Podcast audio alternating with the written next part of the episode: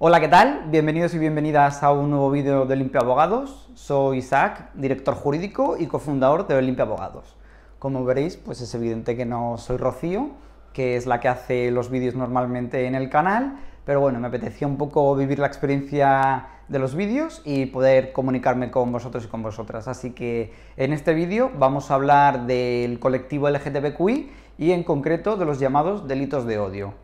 Vamos a aprovechar un poco este mes en el que estamos del orgullo LGTB y eh, hablar pues, del colectivo, de cuáles son los delitos cometidos contra el colectivo, mm, las leyes, la legislación que hay tanto autonómicas como nacionales y demás. Vamos a hacer un poco contenido eh, adaptado al colectivo LGTB.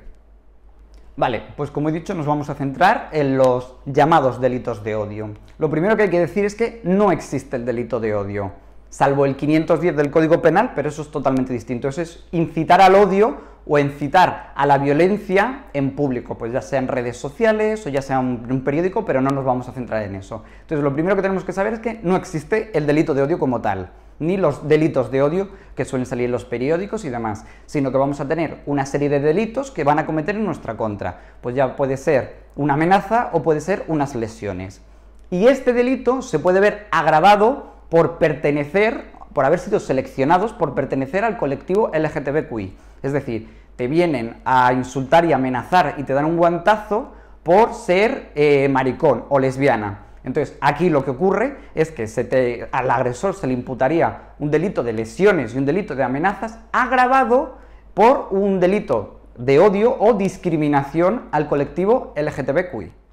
En este caso tenemos que eh, la agresión hacia la víctima que pertenece al colectivo LGTBQI no solo se está llevando hacia esa víctima, sino que se está llevando hacia el colectivo en general. Es decir, cuando se agrede a un miembro del colectivo LGTBQI, se está lanzando también un mensaje al colectivo. Ya sea, no eres bienvenido en este bar, no eres bienvenido en esta parte del barrio, y por lo tanto es un delito que se está cometiendo no solo al individuo, sino al colectivo se está atacando muchos derechos fundamentales, como no solo es el de la igualdad, sino también es el de la no discriminación, también es el del libre desarrollo de la personalidad, de que vista, de que se exprese o de que ame a quien le dé la gana, vaya. Entonces tenemos que, para resumir, no hay delito de odio como tal en el Código Penal, sino que es un agravante. Por lo tanto, a la hora de, de denunciar, el juzgado tendrá que tener este agravante en cuenta o no para eh, elegir un procedimiento u otro, como vamos a ver a continuación. Vale, entonces teniendo la primera parte clara, es decir, que no existe un delito de odio en concreto, sino que es un agravante, ahora lo que tenemos es, ponemos la denuncia, llega al juzgado y el juez tiene, o la jueza tiene que elegir entre un procedimiento u otro en virtud de los delitos que considere que se han producido. Entonces nosotros nos vamos a enfocar en el procedimiento de juicio de delitos leves, que es el que creemos que es más injusto para el colectivo LGTBQI, por varias razones que son muy básicas. La primera es que en el procedimiento de delitos leves no es obligatorio acudir con abogado y procurador. Esto que en un principio parece algo positivo, lo único que hace es que mm, si eres víctima de un delito de odio por pertenecer al colectivo LGTBQI, vas a tener que acudir al procedimiento y al juicio sin ningún tipo de información. Eh, si no tienes, por ejemplo, medios económicos, no te van a dar un abogado o una abogada de oficio que te pueda informar, que te pueda asesorar en el tipo de recursos, que te pueda asesorar y defender en el juicio. Es decir, te vas a encontrar solo o sola durante todo el procedimiento. Tampoco vas a encontrar eh, ningún tipo de ayuda psicológica, es decir, en los delitos que se cometen contra el colectivo LGTBQI, normalmente es mucho más grave las secuelas psicológicas que se quedan que el propio guantazo o la propia amenaza en sí. Por lo tanto, en el juicio de delitos leves tampoco vamos a tener ningún tipo de ayuda ni seguimiento psicológico al acudir al juicio eh, de delitos leves, eh, solo lo que va a ocurrir es que tampoco vamos a tener ni el conocimiento ni la facultad de poder pedir una orden de alejamiento contra esa persona que ha atentado contra nosotros o contra nosotras. Es decir, como solo ha ocurrido una vez, si vive esa persona en nuestro barrio, en nuestro propio bloque o en nuestra propia ciudad, y aunque le vayamos a ver todos los días, el juzgado no va a entender necesario esa orden de protección, porque entiende que ha sido aislado y por lo tanto si tampoco vamos con abogado o abogada no vamos a poderlo defender de ninguna manera puesto que no tenemos dicha información.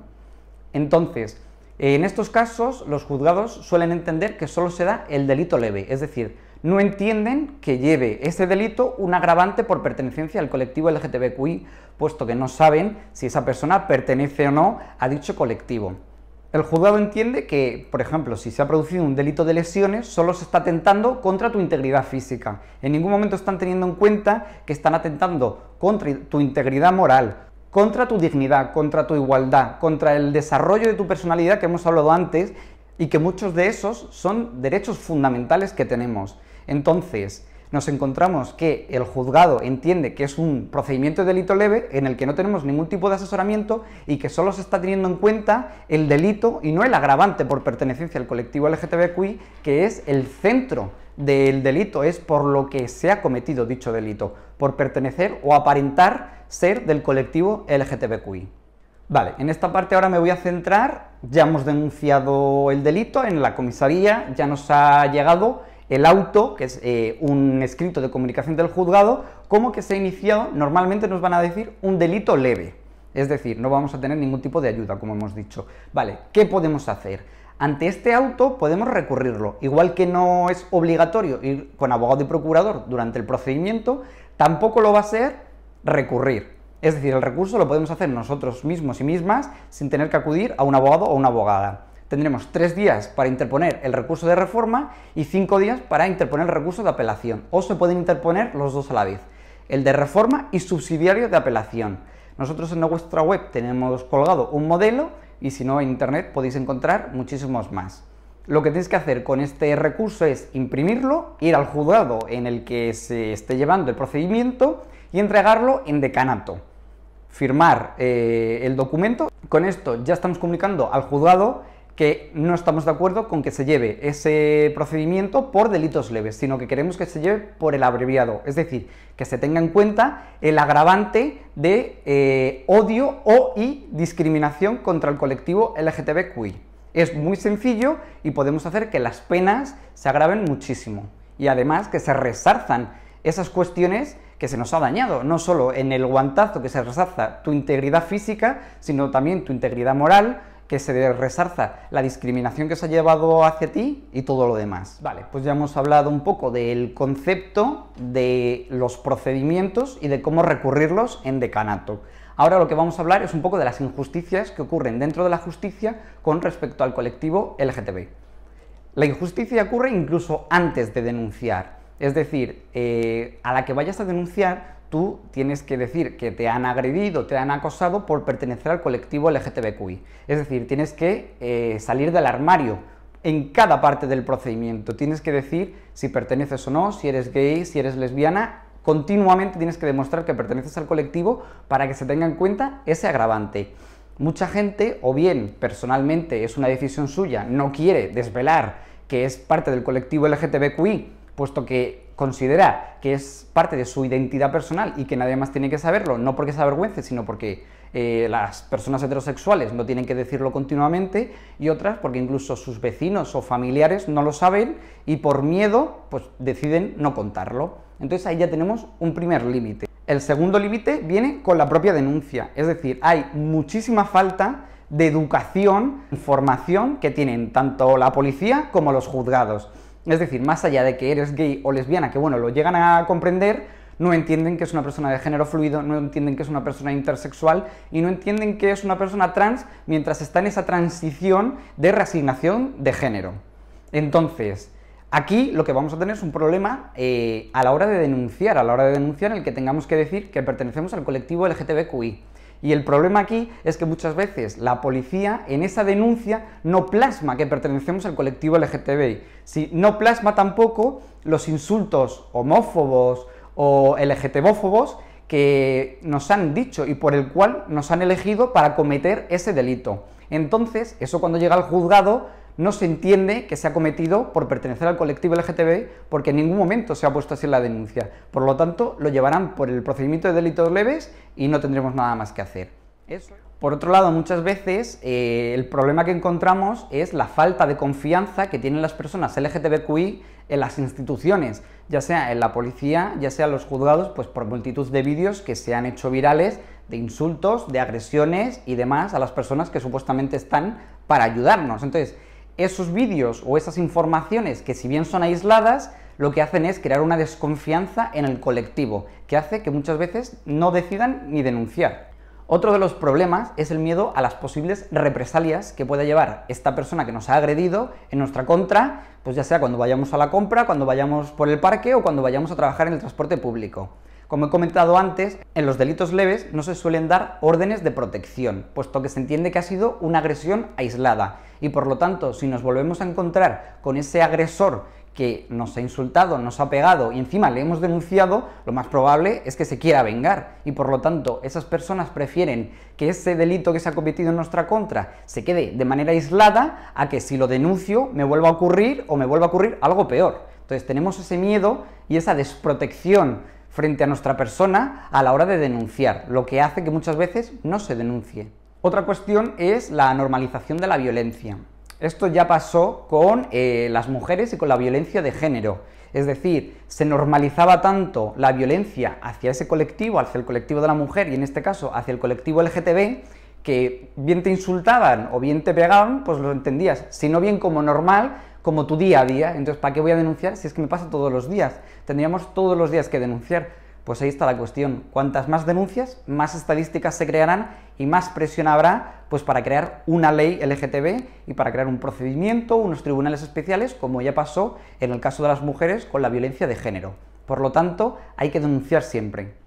Sí es cierto que en España tenemos una normativa legal que es muy garantista y que protege mucho a las personas, no es como el derecho estadounidense o el inglés que es más restrictivo. Pero también es cierto que si nuestros procedimientos o los delitos que se han cometido en nuestra contra caen en un procedimiento de delito leve, vamos a tener muchísima falta de protección y muchísima falta de asesoramiento, que lo que va a hacer casi siempre es que el delito acabe siendo impune, no se acabe castigando y a la víctima no se le resarzan los daños que se hayan llevado en su contra.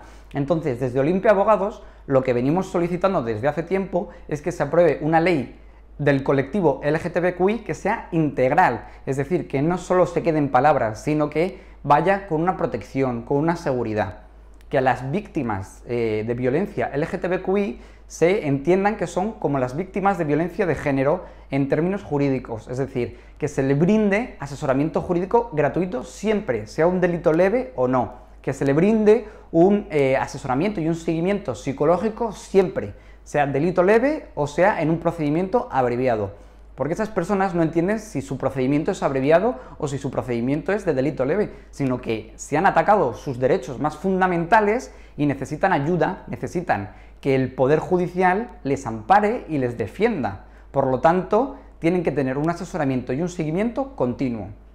Por otro lado, al igual que las mm, personas que son víctimas de violencia de género tienen una sección concreta en los colegios de abogados en los cuales sus abogados tienen que formarse, tienen que hacer cursos de especialización en violencia de género, aquí también lo que reivindicamos es que en los colegios de abogados se haga una sección propia de delitos de odio, en los que los abogados que sean del turno de oficio, los abogados que sean de la justicia gratuita, tengan una especialización, tengan una sensibilización con ese colectivo LGTBQI, que entienda que es una persona intersexual, que entienda que es una persona bisexual, que entienda cuáles son sus problemas y cuáles son los intereses que se tiene que defender.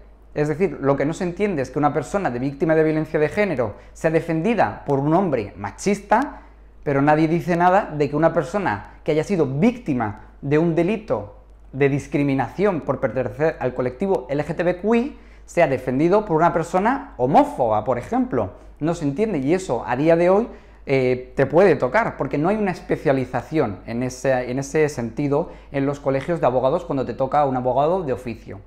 También defendemos que a las personas que pertenecen a la justicia se les eduque y se haga un curso obligatorio en el que se les explique las sensibilidades del colectivo LGTBQI, y es decir, que si te pegan un guantazo, si te empujan, no solo están yendo contra tu integridad física, sino que también están yendo contra tu dignidad, contra tus derechos más básicos, como es el derecho al desarrollo de la persona o como es la igualdad. Y que por lo tanto no solo entiendan al colectivo LGTB, sino que cuando tengan que tipificar los delitos que se han cometido o los agravantes, lo hagan a conciencia. También lo que defendemos desde el despacho es que en cada ciudad haya una lista de despachos de abogados y de abogadas que sea LGTB friendly, es decir, que respalde, que esté sensibilizado en el colectivo y que pueda ayudarlos y entenderlos lo mejor que puedan, para que las víctimas de esta discriminación se puedan sentir cercanos y cercanas a los abogados y las abogadas.